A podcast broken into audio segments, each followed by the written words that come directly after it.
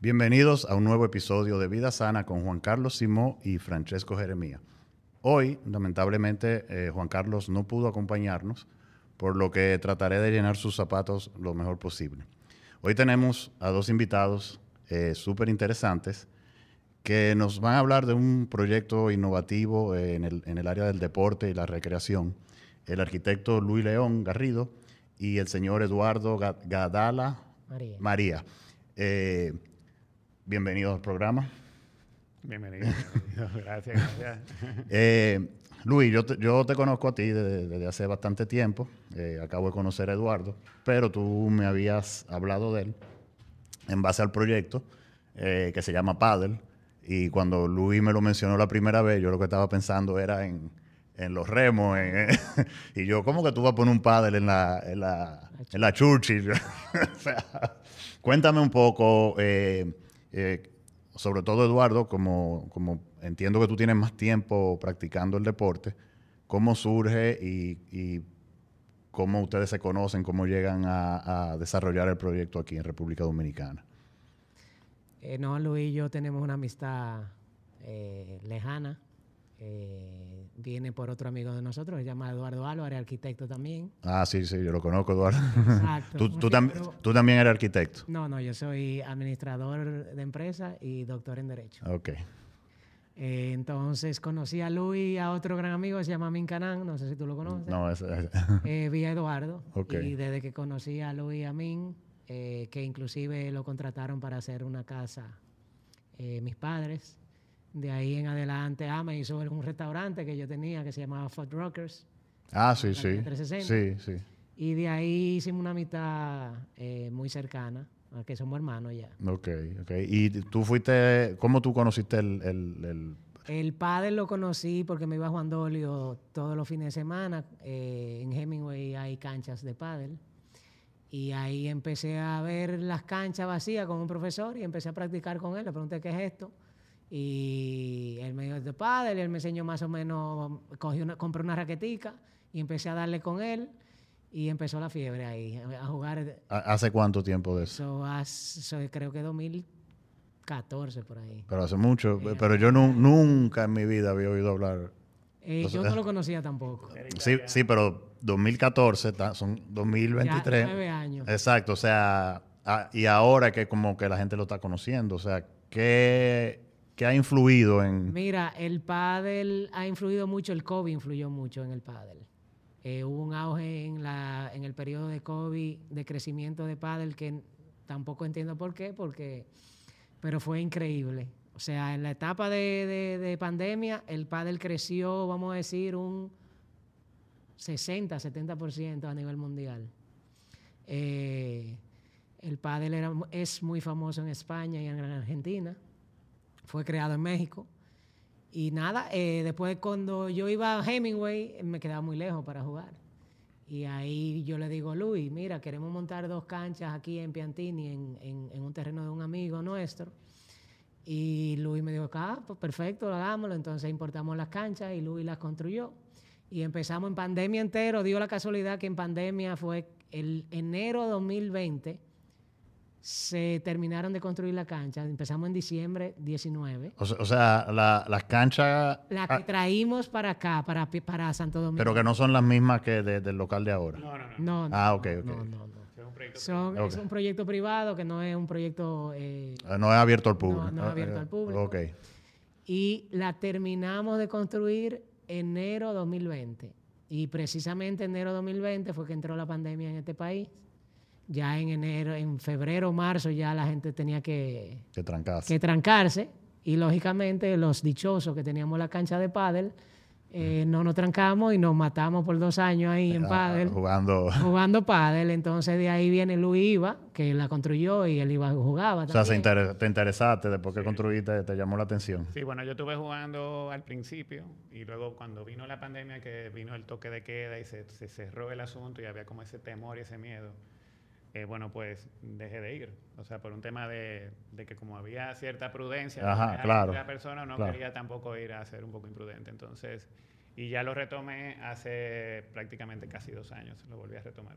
Sea, allá mismo, en ese mismo lugar. Pero tú te interesaste porque construiste la, la cancha y te Sí, llamó sí. la atención. Sí, yo nunca había oído de pádel. eh, cuando Eduardo me llama y me dice, mira Luis, vamos a, hacer este proyecto, eh, vamos a hacer estas canchas, yo, ¿te atreves? Y yo, mándame el plano. Entonces, al, al ver el plano, le dije, "Pues, claro, vamos a hacerla. O sea, no, no creo que sea muy complicado el tema. Ujú. Y me, lancé a, hacerlas. Aquí creo, o sea, estaban las de Gémico y habían unas que creo que en Casa España tenían en ese tiempo. Eh, que no sé si tenían ya en ese tiempo en Casa o España. estaban por ahí, entonces no había mucha referencia a dónde ir a ver cómo, cómo se hacían, pero entendía que era algo sencillo y cuando, cuando vinieron, bueno, ya me encontré con los desafíos que me encontré con, para, para instalarlas, pero, pero se pudo hacer muy bien y, y practicamos de una vez, me interesó el deporte de una vez. Mira, algo que, que probablemente yo mismo, que he hablado varias veces contigo, y me imagino que el que nos escucha, que nunca ha jugado, ¿cuál es la diferencia? Porque, eh, eh, vamos a decir, es un juego con raqueta cerrado, Sí. ¿verdad? A mí lo que me viene a la mente es, por ejemplo, el squash.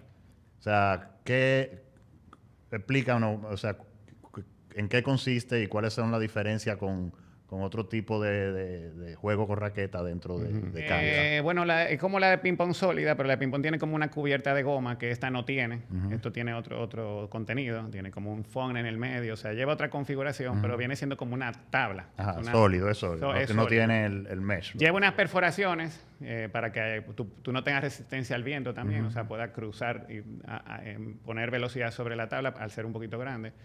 Pero, pero realmente sí, o sea, es- esa es una de las diferencias. Y en cuanto a si, si- se parece un poco al, al squash, en el sentido de que tú trabajas con las paredes y los vidrios, devuelves pelota O hacia sea, el no importa dónde rebote. No, tiene igual sus normas, o sea, sí importa dónde rebote, pero puedes utilizar los cristales y las paredes para devolver la pelota hacia el otro lado. Y se parece al tenis porque son, se juega de un lado al otro en la cancha, no todo sobre una pared. Ah, que no, no- porque por ejemplo, en- si no me equivoco, el racquetball y el squash están Es sobre una pared, sí, sí. Eh, Y está- este se juega de cuatro personas, lo que lo hace un poquito más social. O sea, es, Ok. un- es muy chulo, pues igual es más difícil conseguir cuatro personas para jugar en un partido en el mismo horario y todo, pero, de- pero también se vuelve algo muy social porque como si necesitas buscar a esa persona, yo tengo que quedar con, con mis amigos y, ok, a tal A hora, tal y vamos hora. a jugar y, y va- jugamos y entonces uno se divierte muchísimo. Claro, claro. Ok.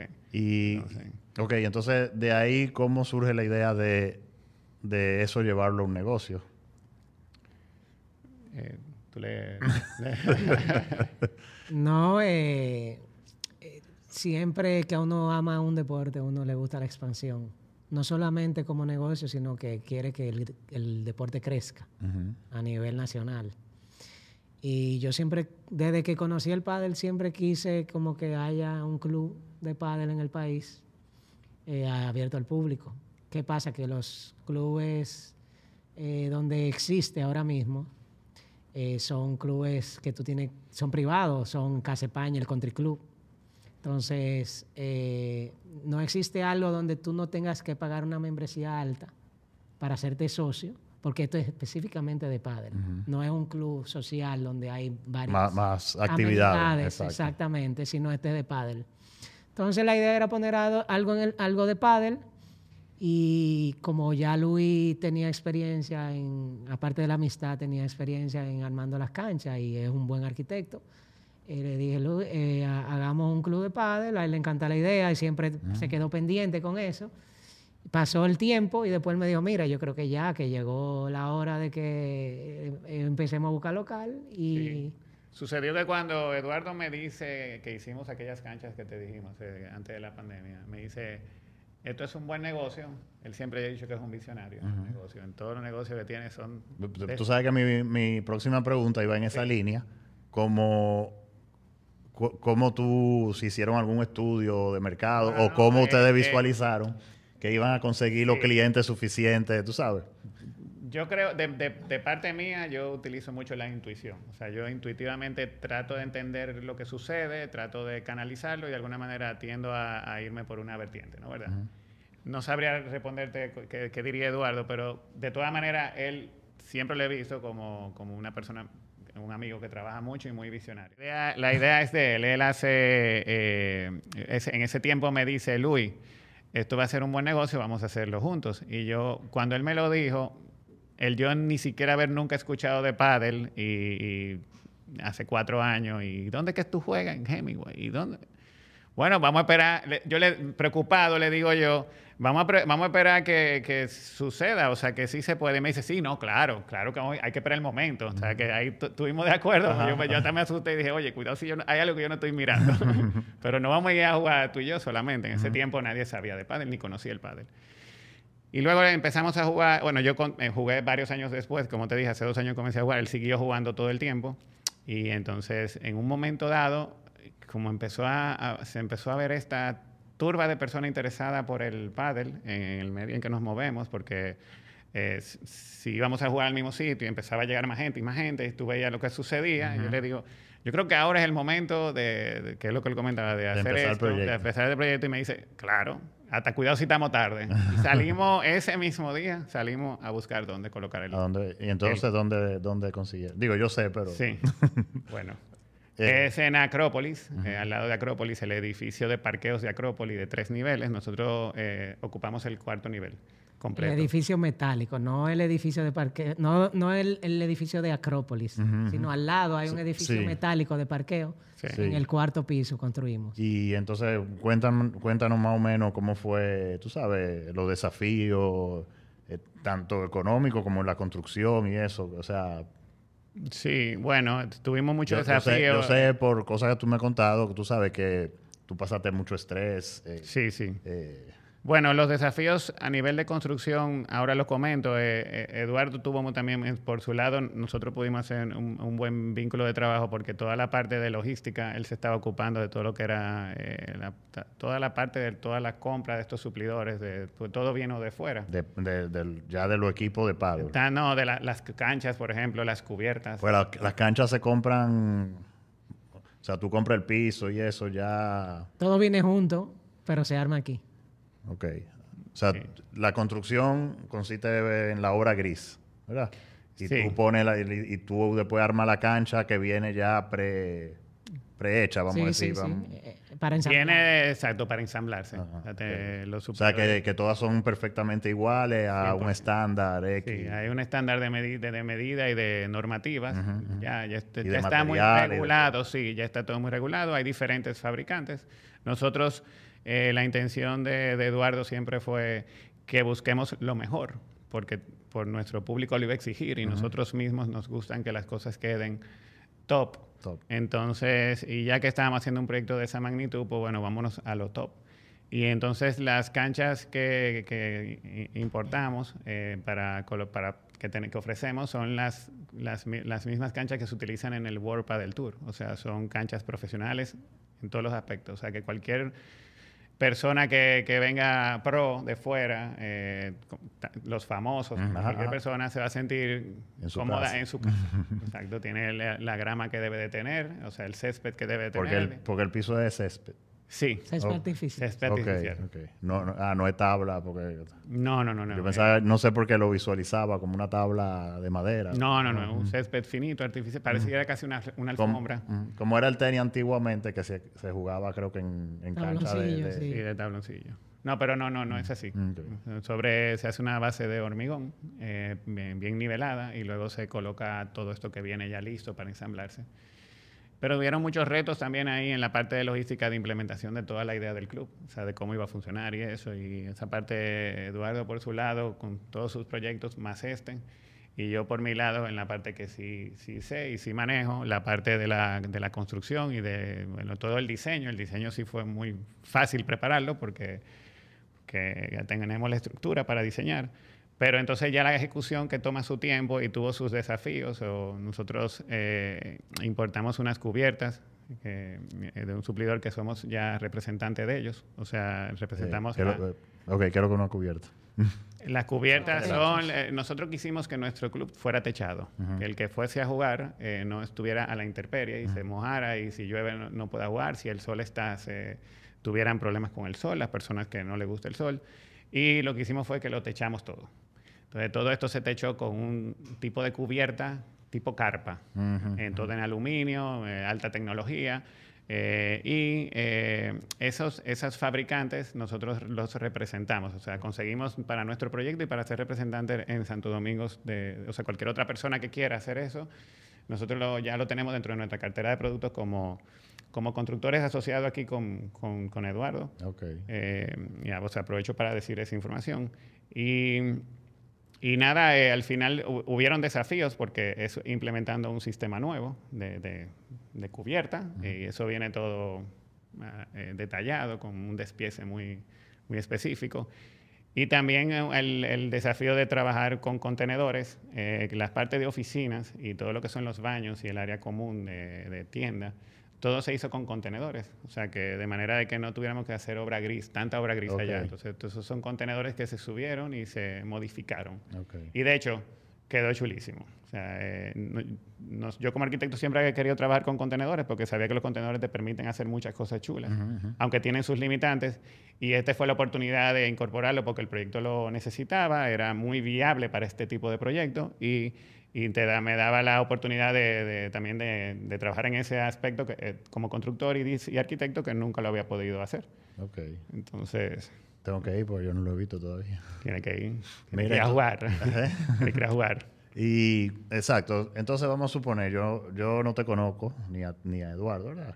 Y yo digo, oh, yo quiero ir a jugar paddle. ¿Qué pasa? ¿Qué, ¿Cómo funciona? Ok. El club nuestro es con membresía, como si fuera un gimnasio. Tú te inscribes y pagas un plan mensual. Hay diferentes tipos de planes, donde depende del uso que tú le vayas a dar al club, eh, tú compras el plan. Hay eh, planes de cuatro veces, hay planes de ocho veces, hay planes de 14 Eh, al, al mes. jugadas al mes Ajá. eh, 14 veces y 25 veces. Entonces, eh, nosotros hicimos esas opciones porque, eh, lógicamente, el de 4 es mucho más barato que el de 25. Claro, claro. Y cada quien, el que quiera practicar este deporte, vea su, las veces que quiere jugar, porque no, no necesariamente tiene que ser lo que vaya a gastar, sino las veces que el tiempo le dé para jugar. Claro, claro. Entonces, que, que sea algo que, que sea como que... eh, Que le funcione a que le diferentes... pu- funcione, no perfecto, pero casi perfecto para que el que gaste su dinero lo pueda sea- Aprovechar. Lo pueda aprovechar. Ok. correcto. Entonces, eh, vuelvo y repito, yo llego, yo no sé nada de paddle, me inscribo. Lógicamente debes de comprar una raqueta de ujú. eh, tener los equipos que son unos O sea, tenis. no, por ejemplo, los equipos no, no se alquilan, no se... Eh, alquilamos el equipo solamente para clases. Eh, damos clases. Ah, porque Tenemos cuatro pero- profesores. Ok, entonces, por ejemplo, ahí, porque yo llegué y yo no sé jugar. Ajá. La Me- recomendación nuestra es lo primero que, que cojas clase. ¿Me inscribo o no me inscribo? Para coger clase no hay que inscribirse. Exacto. Tú ves, eso es lo que... que- Sí, perfecto. Para coger clase no hay que inscribirse. Ok, yo- Lo, re- lo recomendable es que coja clase, porque el que quiere aprender solo a veces aprende con maña o haciendo algo mal y cree que está jugando bien y lo que está haciendo es o dañando algo del cuerpo o dañando algo del swing. Entonces, para yo coger clase, ni tengo que inscribirme, ni tengo que comprar equipo. No, sí, no, bueno, eh, los tenis, la- el, el- el outfit Ajá. lo tiene que llevar, lógicamente. Y unos tenis especiales, bueno, no, no diríamos especiales, se puede jugar con tenis de jugar tenis normal. Eh, ¿Y la ropa? La ropa t-shirt y short. Ok. Eh, y la raqueta, eh, tenemos eh, cuatro raquetas en renta ya. O sea que el que el que quiera coger clase puede rentar la raqueta por 300 pesos. Que es algo Que, mínimo. que, o sea, que me da la oportunidad incluso de ver si realmente me gusta y si me voy a quedar. claro que ¿entiendes? sí, sin comprar raqueta. Exacto. Correcto. Entonces ya va- y más o menos, por ejemplo, una persona promedio, ¿qué tiempo tiene que durar tomando clases como para? Eso, eso te diría yo igual, pasa igual que el gimnasio, eso depende de, de- de Sí, la pero- persona, de la pero- agilidad y del vamos a promedio. Yo diría que en un mes ya una persona puede, Puede empezar a jugar empezar a sola. jugar sola, sí. Aunque no pro, pero Sí, defenderse, divertirse. Por lo Totalmente. Yo, que nunca cogí clase, Ujú. jugaba con el pro de allá, pero yo vengo del tenis, se me hace más fácil porque tengo conocimiento de raqueta. Eh, jugaba con el profesor de allá sin coger clase, jugábamos hasta un momento en donde ya el profesor y yo estábamos dándonos la piñita, ¿tú ves? Y de ahí es que viene entonces, pero lo recomendable es que coja porque el agarre del, eh, hay que enseñarle el agarre, hay que enseñarle los, Los el swing, tiro, los swing, las, las reglas, reglas, las que es reglas. básico.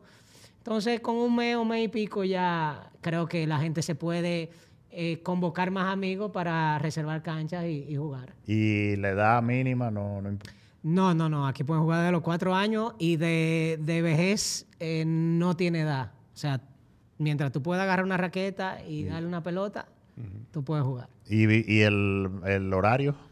El horario de- del club es de- de- desde las 6 Bueno, de la días- mañana. y de- los días también. Sí, todos los días abrimos. De sábado, domingo. De sábado domingo, lunes, de lunes día, a domingo. día de fiesta. Día de fiesta también. Ok. Eh, Desde las 6 de la mañana. Desde las 6 de la mañana hasta la última tanda es las 9 de la noche, que esa termina a las 10 y media, porque son hora y media cada juego. Cada juego. Sí. Entonces, ya yo aprendí a jugar. Me inscribo.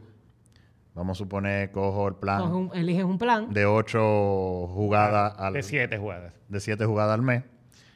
Eh, Tiene la particularidad que nosotros ofrecemos una app, una aplicación ahí va para. para la reserva de la cancha. Eso no lo tienen otros clubes. ¿Qué pasa? Que en otros clubes tú vas a ver si puedes jugar a qué hora, porque tiene que, esperar que aquel acabe, el que llegue primero y así. y se se- va una lista. Una, una lista. Aquí no. Aquí tú desde tu casa, tú haces una reserva para mañana o pasado mañana y ya tú sabes a qué hora vas a jugar, a qué hora tiene que estar en el club y, con quién y vas en- a ¿Y jugar. en qué cancha? Y en qué cancha. ¿En qué cancha? O sea, que eso le ahorra Claro. a una gente que esté ocupada, le ahorra tiempo, le ahorra Claro, dinero claro. Y se puede programar y mejor. se programa mejor, claro que Y sí. llega justo a su hora y ahí puede jugar. O sea, no tiene que llegar ni siquiera cinco minutos antes, puede llegar justo a su hora y jugar. Perfecto. ¿Y, que, eh, y hay parqueo, me imagino? Bueno, Bueno, la- el edificio completo de parqueo, tres niveles. Parqueo techado. Porque tú sabes Y que con eso seguridad. hoy en día es muy importante. Sí, porque, sí, sí. porque hay muchos sitios donde, oye, la gente quizá no va porque no sabe dónde va a dejar el No, carro. y hay control de acceso y seguridad, que eso también es muy importante. O sea, tú entraste ahí y tú estás seguro. Claro, o sea, no, claro. no debe de pasarte nada. O sea, está- te- hay cámaras, o sea, está, está asegurado el carro. Vehículo uno mismo. Mira, Salir y- de noche. ¿Y entonces qué tiempo tienen abierto? Abrimos en junio, el 12 de junio. ¿Y la respuesta cómo ha sido? Lleno desde el 13 de junio. ¿En serio? ¿En serio? Inauguramos el 12 y ya el 13 estábamos llenos. Estábamos Oh, llenos. sí. Bueno, no, igual, igual siempre, no- siempre caben más, más, pero cuando él dice lleno quiere decir que se- Cuando digo lleno es que la acogida Ha eh, sido- o sea, que, sí, sí. que siempre Pe- hay... pero por encima de la Por ejemplo, expectativa de desde, ustedes. desde el primer día, o sea, desde el primer día que abrimos, en las horas pico se llenó todas las canchas el primer día. O sea, que eso- a eso se refiere lleno. O sea, que igual la gente iba ¿Pero ustedes tenían esa expectativa o...? Nosotros teníamos buenas expectativas, pero particularmente a mí, que de hecho no le había conversado con- no le había hecho esa pregunta a Eduardo, eh, a mí me superó las expectativas, la recepción del, del público. O sea, sí sabía que iba a pasar algo parecido a lo que pasó, pero superó mis expectativas. Yo la verdad que tenía altas expectativas porque location es premium. Estamos hablando de puro Piantini en la misma Churchill. Eh, mejor localidad de ahí creo que no hay en el país entero. Eh, aparte de que el deporte está muy en auge, quizás ustedes no lo conocen, pero si te damos un año y pico, tú vas a oír muchísimos amigos tuyos hablando de pádel. Claro, claro. De que el pádel, que pádel. Y el pádel tiene un problema Qué grave, adictivo. adictivo, muy adictivo y fiebre. Entonces, eh, como dijo Luis ahorita, es un, es un deporte sociable porque se juega de cuatro obligatoriamente. Y después que se acaba el juego, la gente se sienta en el club a hablar del juego. Eso iba a una preguntar. cervecita, a compartir. A ver a los otros a jugando. ver a los otros jugando. Y se quedan una y dos horas ahí tranquilos después de haber jugado. Eso te iba a preguntar porque tú me habías comentado que había un ambiente, Como había un, como un barcito y un ambiente bien agradable donde uno podía Sí. pasar. eh, que, que imagino también que si yo voy a jugar y me acompaña alguien que no juega, se puede ese- sentar a ver el juego, o la esposa, o alguien, un papá, un padre, los padres, quien sea, los hijos. sí, También tenemos campamento para niños ahora en verano. ahora y clases para niños. Eh, tenemos Pro Shop, eso es una tienda para vender todos los equipos de pádel, o sea que el que no tenga equipo puede ir a comprar cualquier cosa de pádel en nuestra tienda. Ok. Y wow, eh, entonces, ¿cuándo empieza el campamento? Porque ya estamos... Sí, no, el el campamento empezó hace rato, termina el 25 de agosto. Ok. Pero, pero, por ejemplo, pudiera todavía gente inscribirse. Claro que sí, el, camp- semanal. es semanal. Ok, entonces, ¿cómo lo contactan? ¿Cómo Instagram, teléfono? Sí, tenemos... eh, Primero, bueno, ya ustedes dijeron dónde están. Están en la Lincoln, eh, perdón, en la, En la Churchill, Churchill. al lado de Acrópolis, eh, lo que es el parqueo Metálico de metálico de Acrópolis, Acrópolis. En el cuarto nivel. Eso queda frente a frente a la Churchill. O sea, cuando uno Sí, está sí. caminando, uno lo ve. Sí. Eh, eh, entonces ya los teléfonos. Sí, eh, en, en nuestra, tenemos una página web, sdpadelclub.com. Es- Ahí van a encontrar todos los datos. Ok, sdpadelclub.com. ok. Ahí encuentran todos los datos, ahí hay teléfono, email, eh, se pueden contactar directamente con nosotros y ahí les respondemos y cualquier información inmediatamente le estaremos dando el servicio. Bueno. Bueno, no me queda más que visitarlos. Voy a ver si puedo coordinar con Juan Carlos. Eh, quizá lleve a ese señorito ahí a jugar. Que Ah, claro, él le va a él, encantar. él es, él es fanático del ping-pong, pero me imagino se, que le va, debe- se va a cambiar a paz. Ah, bueno, es, es importante decir también que dentro del club cuenta con, con dos canchas de pickleball. ¿Ok? Ah, Eh, explícame qué es eso. Bueno, el, el, el pique- pickleball es, es un deporte que en los últimos cinco años ha tenido mucho auge en Estados Unidos. O sea, es, es- vamos a decir, es como, como cuando llegó el pádel a España y se expandió así mismo el pickleball, o que no estoy seguro si se originó en Estados Unidos, pero sí la expansión, estoy seguro. Eh, así tanto allá se habla de, de pickleball. Entonces, nosotros cuando hicimos el club de pádel, eh, hubieron espacios donde no nos, no, nos cup- no nos cabían poner más canchas y dijimos, bueno, estos espacios nos funcionan muy bien para poner canchas de pickleball. Y así incursionamos también con ese, con ese mundo que entendemos que Y- también viene más lento, pero que va a terminar llegando. pero ¿en qué consiste? El pickleball es como, yo siempre lo describo como que tú te tomara una patilla de chiquitolina y te subiera encima de una mesa de ping-pong. O tú creciera la mesa de ping-pong y te subiera encima de ella a jugar. Es, es un deporte con una pelota de plástico un poco grande, no pequeñita como la de ping-pong, pero de aire igual. Ajá, ajá. Eh, lleva unas perforaciones también para que no tenga Tanta con resistencia. el resistencia al viento. Y la raqueta se parece también a la de ping pong y es un golpe muy seco, como el pare- muy parecido, eh, así, eh, tac, tac, tac, y es mucho de reflejos. Es, se maneja, es una mezcla entre el, como el pádel que tú tienes que correrle a la bola, porque le tienes que correr, el ping pong casi uno no corre. Pero tiene del ping pong el tema del reflejo, que cuando tú te al frente en, en- en malla, por decir así, se vuelve un voleo rápido, de puro reflejo, pam, Sí. pam, pam, pam, pam. Entonces es sumamente divertido, es de, de muy bajo impacto, o sea, ahí se extiende todavía a mayores edades que el pádel el- en ese deporte, el jugarlo. O sea, una persona de 80 años te puede jugar pickleball perfectamente. No es que no puedes jugar el pádel también, sí puedes jugarlo, pero el pádel conlleva un poquito más De esfuerzo físico. de esfuerzo físico. Hay que correr más. Esto tú puedes, no moviéndote tanto, tener alcance y, y hacer el, el, el voleo y divertirte. Mira, para que tú entiendas, el pickleball es el deporte número uno en crecimiento en Estados Unidos. Todos los moles que están cerrando y todos los sitios que están cerrando Lo están volviendo. lo están volviendo eh, de, eh, de cancha de No, pero eso, eso está bien porque en vez de ir a los food court a comer disparate, que vayan a jugar. Pero una- un crecimiento increíble y el auge también que tiene Estados Unidos. Entonces nosotros eh, quisimos poner dos canchas. De por sí, hay muchísimos americanos que vienen aquí y parece que buscan en internet donde hay pickleball. Y lo encuentran. nos aparecen allá y, y juegan Ah, eso, dos y tres horas. eso te iba a decir que eso nos faltó. eh, porque hablamos de la membresía. El no pero me, miembro pero me imagino que, que deben tener algo para los no miembros. Sí, claro. Correcto, el no miembro puede ir. eh, lógicamente va a pagar un fee mucho más alto que el, de, que, el que es miembro, pero el no miembro puede ir y, y pagar su jugada. Lo, lo único que estaría el tema de la reservación. Tiene, el no miembro tiene que ir para ver cuándo hay disponibilidad, correcto. No, no- no puede hacerlo por teléfono. ni- no, en paddle es más difícil, en pickleball es más fácil que pueda ir a encontrar cancha. Ok. Porque todavía no tiene el mismo el auge, correcto. Bueno. Sí, lo que viene sucediendo a veces es que por lo menos, o sea, sí debe haber un socio, ¿no? ¿Verdad? Eh, para ir a jugar. No, no, Eh, no. Bueno, pero para por lo menos lo que hacen algunas personas que todavía no son socios es que si conocen a alguno que es socio, ese sí reserva la cancha y luego ya van y, Y juegan juntos. y ahí sí pagan Sí, un porque, más caro. porque obviamente al final tú tienes que jugar con alguien. Claro. Claro, Entonces, o vamos dos que no somos socios eh, y... sería, sería muy caótico que El- no pudiera venir alguien de afuera a, a jugar y completar la cancha. o sea, El miembro que reserva tiene que encargarse de que los otros tres vayan, Vaya.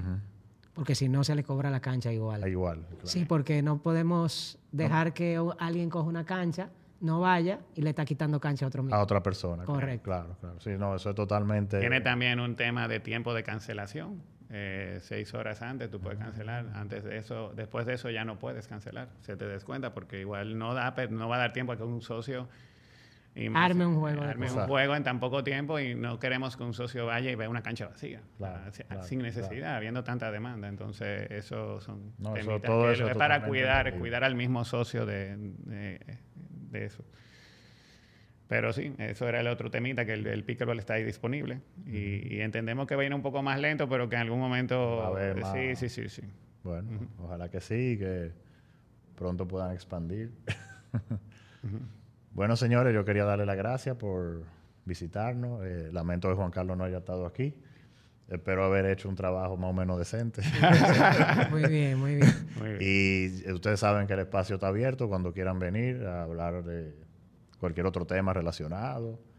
Eh, gracias por venir, Luis. Gracias, Eduardo. No, gracias a ustedes por la invitación y aquí siempre estamos a la orden. Gracias, gracias. Gracias. Y gracias a ustedes por escucharnos. Nos despedimos de Vida Sana con Juan Carlos Simón y Francesco Jeremías.